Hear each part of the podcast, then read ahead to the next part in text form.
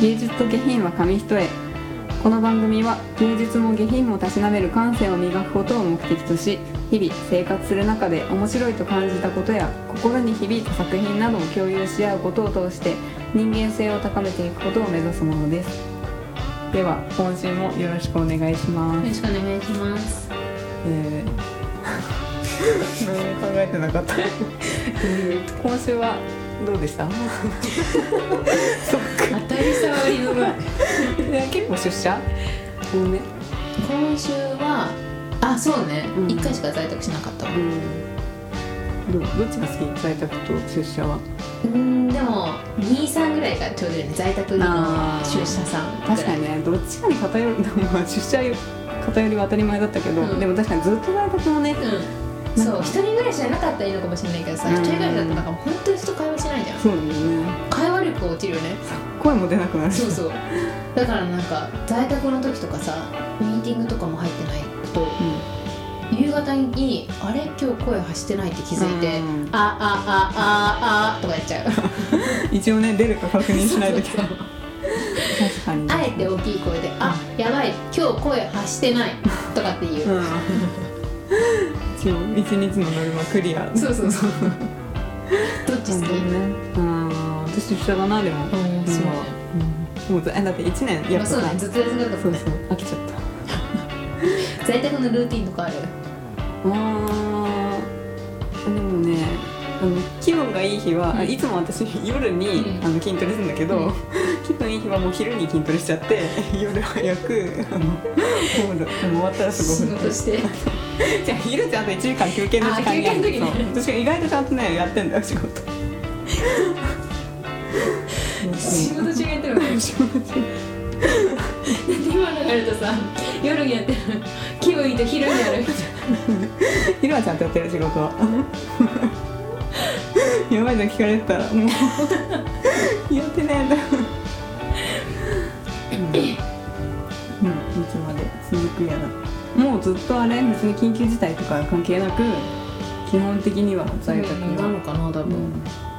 でもなんかいい感じでこう仕事を振り分けられるようになった。在宅の時に集中してやりたいものをやっぱさ集中できるじゃん、うんだからこうね。作り物をしな資料を作るとかさ、うん。そういうのはもう 在宅の時に持ってきて、出社の時はできるだけミーティングを入れてとか、なんかそういう感じでうまく使えるようになってきた、1年経つもんね、うん。確かに慣れてくる時期だよね、在宅の日好きなのはあの朝出あ始業する前にコーヒー豆をひいて、うん。コーヒー作って、うん。カフェラテとかにしてうんうん。飲む時が、あいいねでアポロが好きなんだけどめっちゃ、うん。えー豆の種類？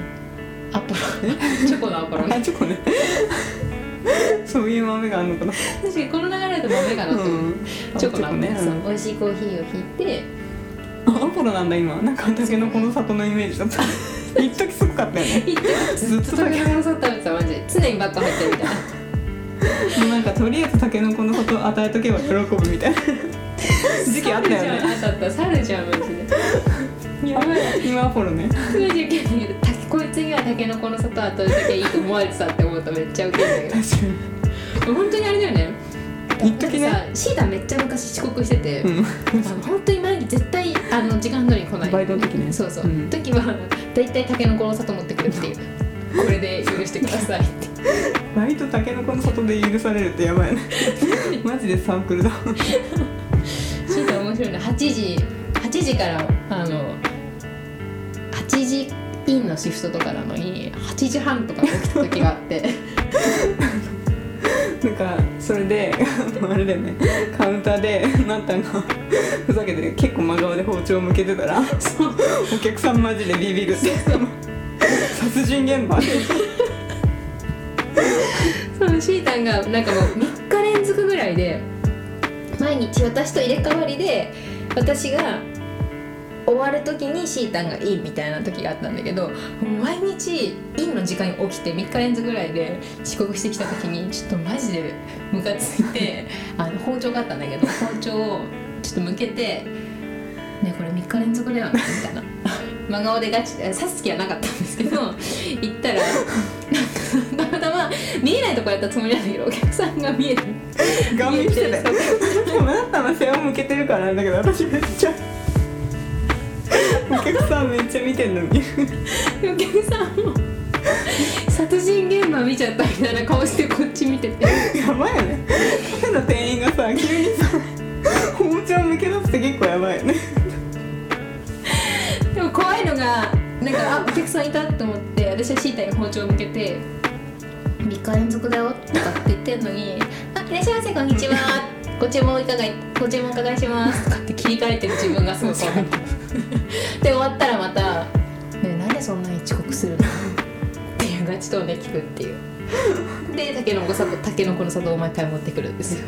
でもあの時はたけのこサートでは許されないと思う。軽微なやつしかねさすがにねあのシフトの時間に起きるやつはさすがにたけのこサート持ってくのは逆効果だって分かってる。から目の前でするしね多分そんなことされたら。そう。それはもうね10分だったらたけのこサートもうねシータン遅刻しなくなったんだよ。うん社会人だったらさすがに。ちゃんと朝起きれるって感動社して。会人になって社会人になってさある？てかもうないね。遅刻もともとそうなんだ。なんだわ起きる？起きれないってことがないあれ。うん。目覚ましが鳴る前に起きちゃうからさ。ああ素晴らしいね。5分前になんかなるっと思って起きちゃうわけ。そんな自分が怖い。体内時計がちゃんそうそう。としてる体内時計っていう多分なんかもう緊張感なんだろうね。ああまあ確かにそう。社会人はやっぱそう緊張感。がうんなったんやなかった。バイトなのにバイトとね緊張感なかった。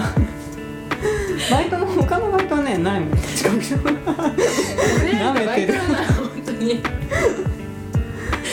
本当にねこのしかも本当にシータンって目覚ましの音気づかないんだよね。そうそうなんだよね。面白くて私あのもうどんな小さい音とかでも私炊飯器の音とかで起きちゃうのね。うん。朝セットして朝に5時ぐらいにできるようになってこれピーピー。ってとかで 朝ごはんご飯炊けたみたいな感じで起きちゃうんだけど、ね。うん。動物。シータ本当にね目覚ましで起きなくてそれを昔なんかね携帯投げつけたりとかしてて。本当だよね。嘘でもあんま起きないよね。確かに。それ知らないわ。投げつけたの。初耳。ここで言うって。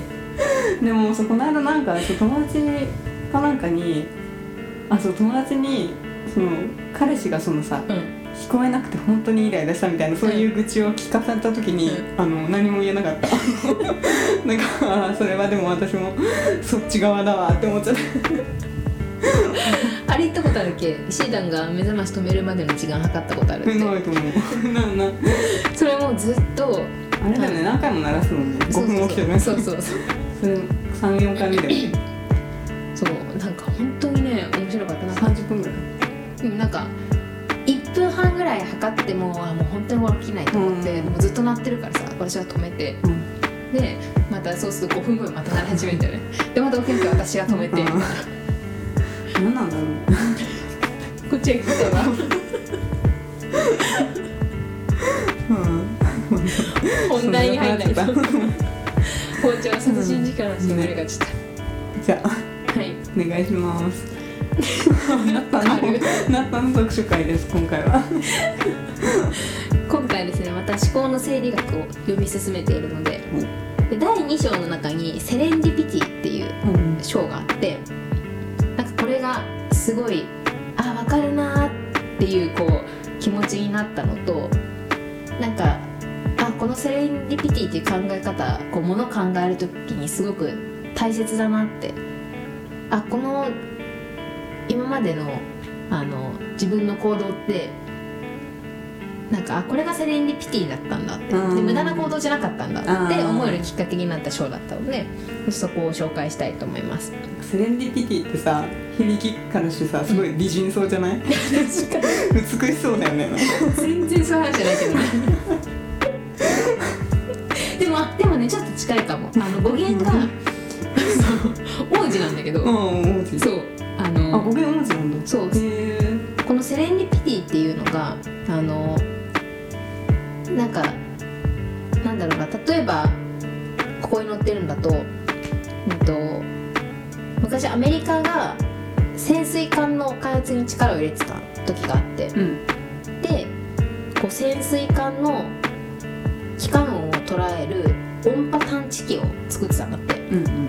で探知機を作ろうとしてこういろいろ海の中で実験してた時に潜水艦から出てる音じゃない音が聞こえてきたんだって、でそれが規則的なすぐ音響だったんだけどその音源が何何だったかっていうとイルカの更新だったんだって。あイルカ同士がこう会話してる更新の音がその音波探知機によって初めて拾われて、うん。あイルカって会話してるんだってことがね。イルカってなんか人間に聞こえない声で、うんみたいなうん出すのねめっちゃ高いらしいよ。そう。かわいいねありがとう違う。イルカがね失礼即否定でそう。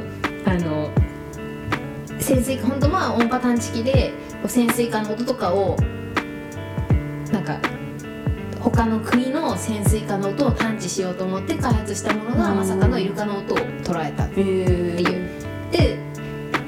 ディピティっていうものなんだけど例えばこう今研究してるものとは違うものが急に分かったりとかすることをセレンディピティっていうなんか新しいこう研究してるものとは違うものが発見違うところから発見されたっていうのがセレンディピティっていうものなんだけどでその語源が18世紀のイギリスにセイロン王子っていう童話があったのって。うん。でこの王子があのよく物をなくして探し物をするっていう話なんだけど、うんでも探し物をするんだけど探してるものではなくて全く予期してないものを掘り出す名人だったってだから研究も一緒そのセレンディピティの研究もと一緒でそうあの他の潜潜水艦の音を拾おうと思って研究してたら全く関係ないイルカの音をそこで拾うことができたっていう。ところからなんかこう探してるものとは違うものを見つけることができた。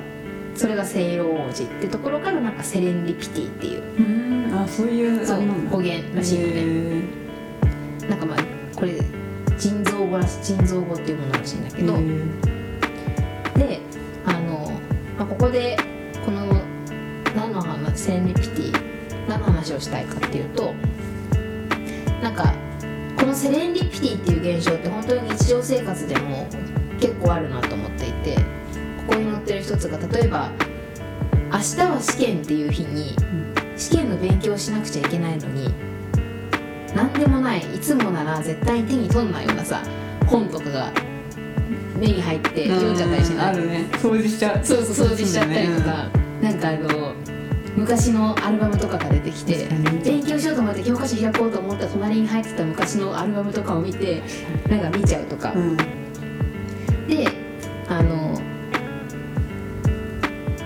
なんか例えば全然関係のない普段だったら読まないような哲学堅苦しい哲学書を読み始めたらなんか意外と面白くてあの読みふけってしまったりとか。っていうなんかそういう関係ないことを見えるっていうものがまあセレンディピティで、まあ、よく日常にこれあるなってこう読みながら思ったんだけどなんかこう思考何かを発発想する時ってこのセレンディピティってすごく、まあ、大事なことだよって言っていてなんかなんだろう例えばその論文を書かなければいけないっていう時にひたすらその論文のことだけ考える。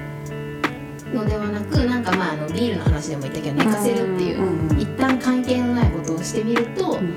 その論文にちょっと関わる新しい発見とか見えてくる。ってことを言っていてなんか前さビールの話したじゃん。あの寝させ寝かせることが大事だよっていう、こうテーマを発行させるためには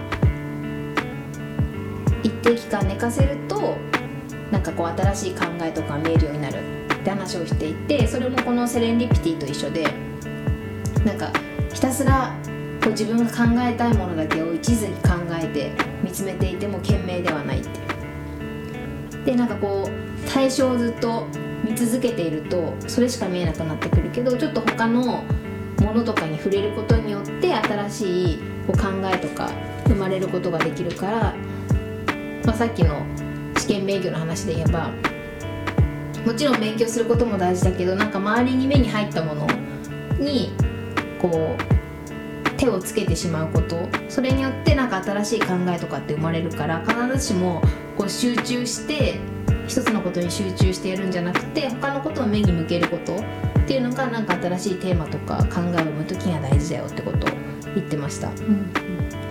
でこれもあのすごくこう仕事においてもか実感していてなんか例えば結構重いメールを書かなきゃいけないっていう時にもうそのことだけ考えてるとこう手が進まなくな進まなくなる時があるのね。だけどそういう時に一旦なんかちょっとネットサーフィンとかすると、うん。意外とそのネットサーフィンとかあと関係ない DM のメールとかがなんか営業のメールとか飛んできたりするんだけど、うん普段なら見ないんだけどなんかそういうもうかんメールが進まない考えがまとまらないって時になんかもう関係ない DM とか見てるとそこに自分が今書きたかった言葉のヒントがあったりとかするああなるほどね。だからなんかそう思った時にこう今までだとこれ読む前まではなんか一つのことに集中してその集中が切れちゃったり別なことに意識が向いた時にあまたあまた違うことやっちゃったって思うじゃん。うんうん確かに。だけどなんかそれで別に悪いことじゃなくてそれによってなんか新たな発見とかができるからなんかそういうのを肯定してあえて違うことをやってみるってことってなんかあの必要なことなんだなってこれを読んですごく思いました。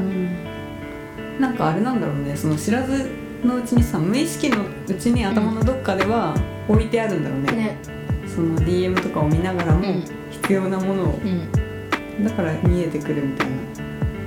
でしかも意外にずっとこのセレンディピティのところで言ってるのが意外と大事なものほどそのなんかちょっと集中切れて別なことした時とかに手につけたものから得られることが多いって言っていてそうだからなんかこれを読んで自分の今までのその行動って別に悪いことじゃなかったんだなってなんかうん。肯定できるようになった。確かに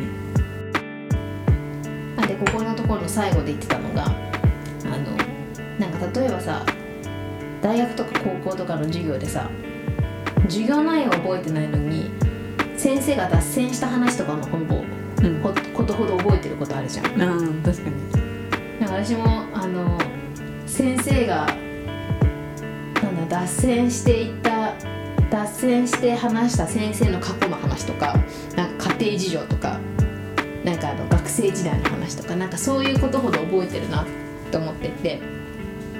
でもあのそういう脱線の話からこう人って多くのことを学んで自分のものにして刺激を受けるから、うんなんかなんだろうなそういうのも脱線したと思って聞くんじゃなくてなんか必要なことだって思って聞くことでこう学びにつながるってことを富山さんがおっしゃっておりました。確かにそういうのねなんか覚えてるとあのその後の人生で何かあった時に すごい思い出して助けられたりするもんね。以上です。もうこれ以上ない。で なんかある？その現実で。うん。セレンディピティそうそう。そうこれセレンディピティだった。なんだろうな、まあ、さっきの仕事の話もそうだし、あ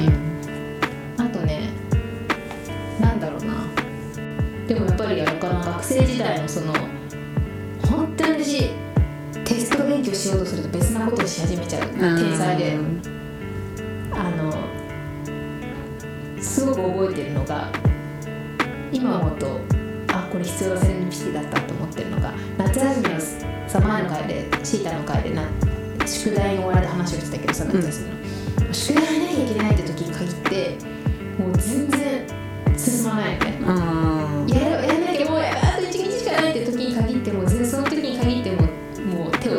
をつけられない、うん。で周りの自分の本棚に並んでるものがすごい気になっちゃうのね。確かに。でその時にこれなんだろうって思って手に取ったのがあの前の年に夏休み後に配られたなんか全国の作文かなんかで賞を取った人の作品がまとめられた冊子だったのね、うん。でそれをもらったことすら覚えてなかったんだけど、でその時にいけなかった宿題があのなんか読書感想文だったかな作文を書くみたいな宿題だったのね。でそれがどうしても終わらなくて無駄がないと思ってた時に、なんかそれを読んだ時に関係ないと思って手に取って読んでたら読みふけてたらそこに自分が書きたいなんかテーマをについて書いてる作文があったの。へえすごい盗作になっちゃうけど、なんかの作文を書けばいいんだあって思ってそれを見たことによってすごい手が進むなんか作文が進むようになって宿題が終わったのね。あ確かに。そういうのは。そうだから今思うとあれはセレンディピティだったんだなと思って。そうだね。確かに。たまたま見つけた。そう。面白い。あるセレンディピティ。でも聞いててなんかあ戦略的にセレンディピティだったなって思ったのが、あなんか受験の時に私あの数学で受験したから、うん。もう私立だったから3教科だけしか勉強してないじゃん。数学と国語と英語だったのね、でほんもう昔から本とか全然読まない人だったから、うん。文国語はめちゃめちゃ苦手で、文章全然読め読み取れなかったのね、で数学の計算とかは割りかし得意だったけど、うん。その文章題になった瞬間に意味がわからないっていうか、うん。やっぱ読解っていうか結構やっぱさ国語力必要じゃん、っていうのがあったから順序として一番最初に国語を勉強しようって思って、現代文とかを。でそのそれがさなんか数学とか、うん。あと英語とかもやっぱその解説教科書のその書かれてる文章を読むのに読解力って共通するなみたいなうん思ったから、なんかそのそういうのも踏まえてこう順序をね現代文を最初にやろうみたいな思ったのってでもあの後から考えるとその数学に役に立つとか、セレンディピティみたいな感じだったのかなってそうそうちょっと思った、うん。ね確かに。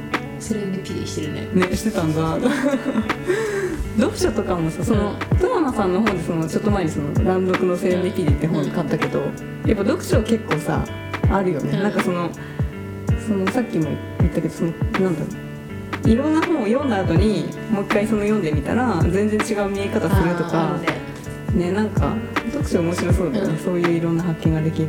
一つの本だとしてもやっぱ同じ時期にでも何回でも読んだとしても、なんか1回目2回目で絶対感じる部分とかうん。目につく部分が違いそうだからね、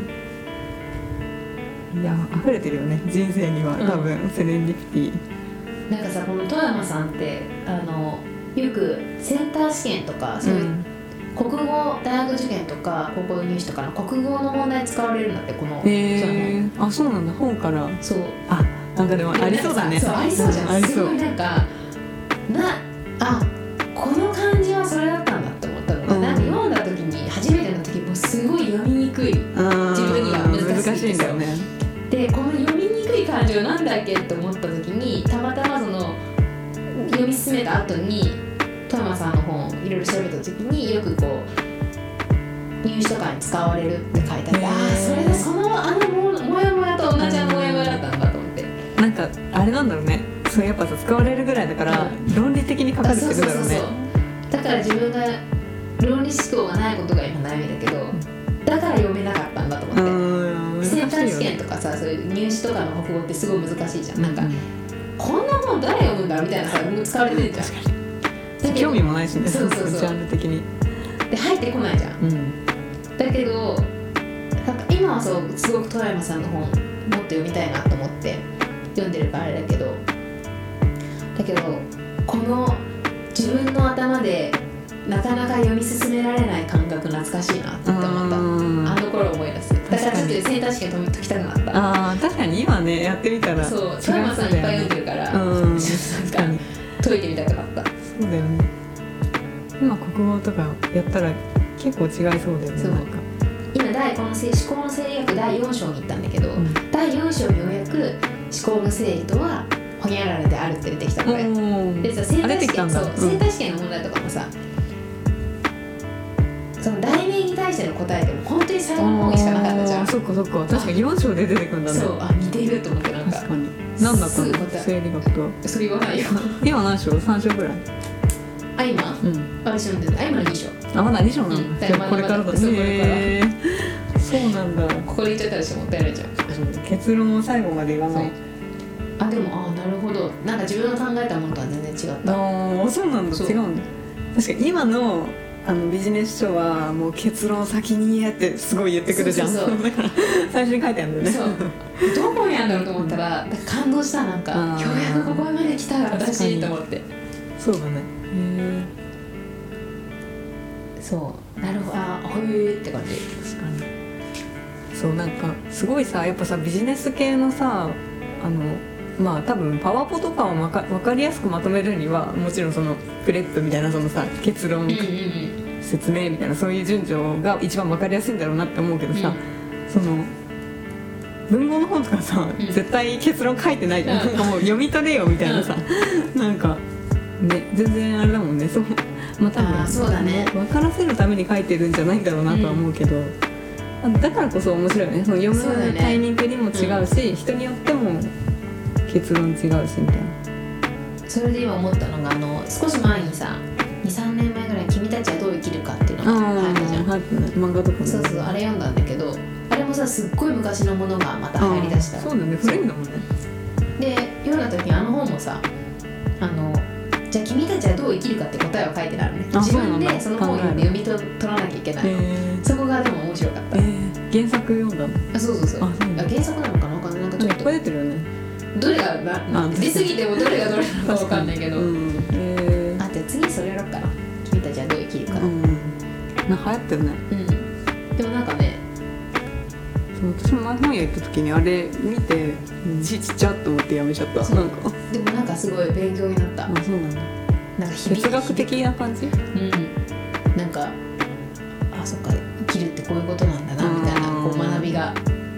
った特にね去年のその緊急事態宣言でずっと家にいる時に読んでたから、うんなんかいろいろ考えさせることがすごかった。あ確かにね。で最後に問いかけがあってこの答えって何なんだろうなってなんか思っていろいろ調べたんだけどやっぱりなんか自由に問えるじゃないけど、うんうんうん。もういろんなみんな解釈があるんだなと思って面白かった。なるほどねに面白いよねなんかあの又吉うん。いいんじゃんピースのあの人の YouTube で結構なんか一般の人が書いた短い400字ぐらいの文章をその解釈するみたいな講座みたいなのさ、やってていっぱい。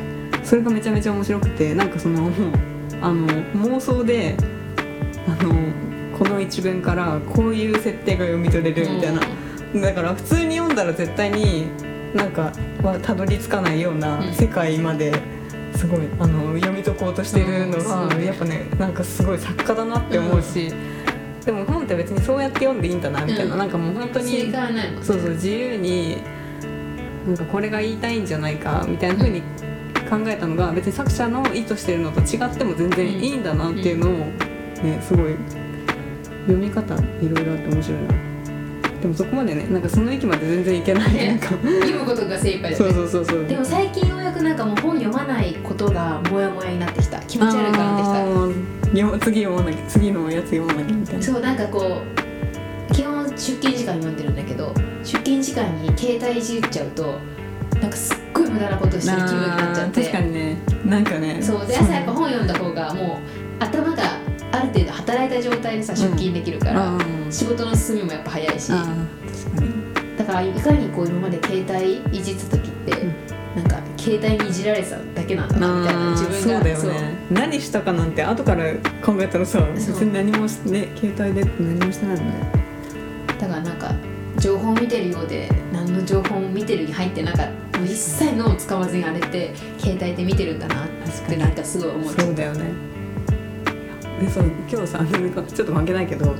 あのストレンジャーシングスをさあの、うん。久々に見てたのね、であれ80年代とかの設定だからさそのもうトランシーバーみたいななんか、うん。あれで会話するのね、まあ、うん子供たちだからっていうのもあるけど、まあ、スマホとか全然あないのね、でも本当にさ生きるか死ぬかみたいなその怪物がめちゃめちゃ襲ってきてでなんかなんとか定数みたいな、うん。もうあの暗号を解かないとその怪物に襲われちゃうみたいなとこで、でも今の時代だったらそのパッてスマホでその定数をさ、うん。検索したら出るけどそれがもうさ全くない、うん。人伝いでどうにかそのでだから知り合いであこの子は知ってるかもみたいなのを思い出してトランシーバーでつないで教えてとかってやってるんだけど、なんかそのねもう感覚がやっぱ全然違うなみたいな面白かった。なんかでもそうだよね。設定が面白いな。なんかさ本当に頭って使わなくなってきてるね。うん。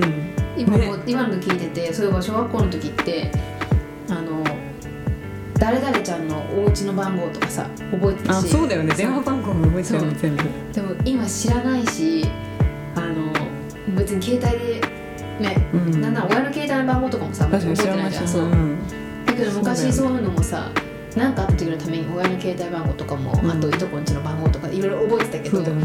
携帯あることによって覚えなくなったからねそれだけ人間ってどんどん脳を使わなくなってきてる。ね。怖いな。なんか一回やってみたらでも携帯なしで待ち合わせして、うんね。めちゃめちゃ不不安になりそうだけど、うん。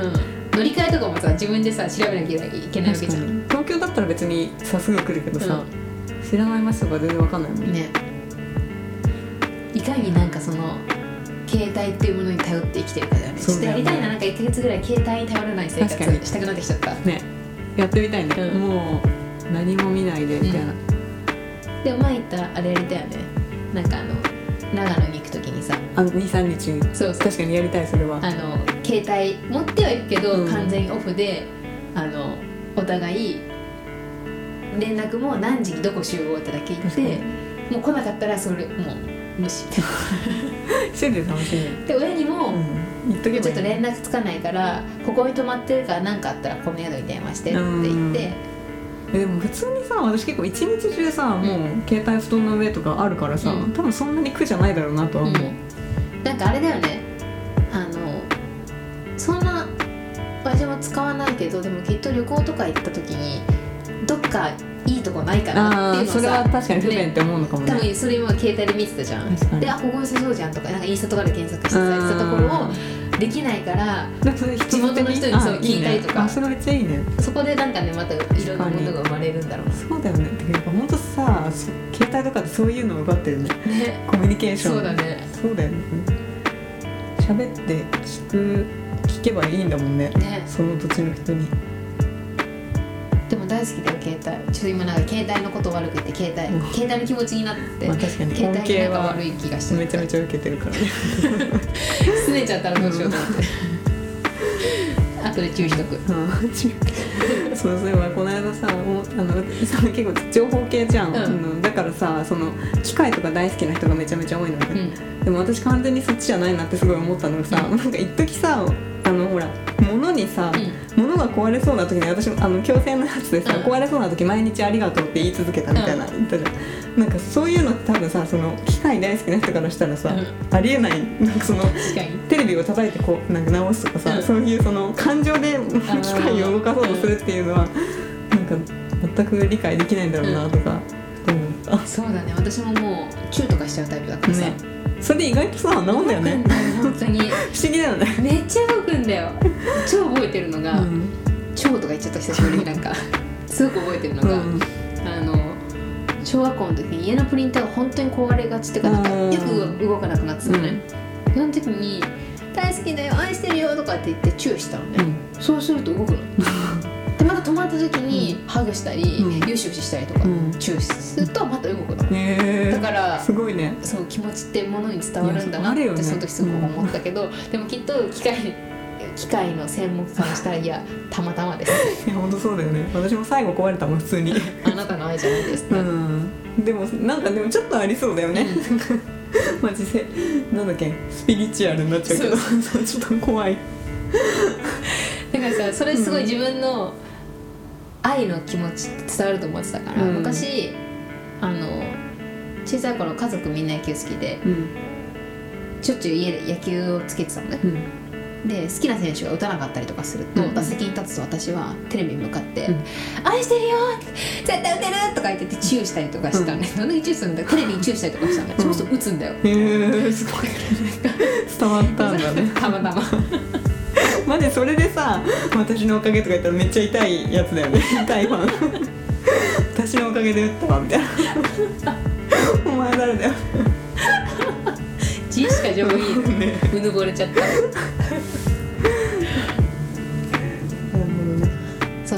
です。どんなところ？無には感謝して生きていきましょう。セレンディピティだいぶ書かれたけど、いいね。セレニティねうん、うちらさしかも今さ思考の整理学の話してるのにさ話飛びすぎてさ一番うちらが思考整理できてたよね確かに。どちらかってね、まあいいや、うん、一つに対してそこまでちょっと喋れない ちょっとまだここ足りない部分になっちゃうね。ね。深めていきたいねそうそうそう。思考を。一つのテーマで深く話せるようになりたいよね。そうね。30回過ぎたら頑張ろう。うんそうねちょっと練習して。る、うん。じゃあ。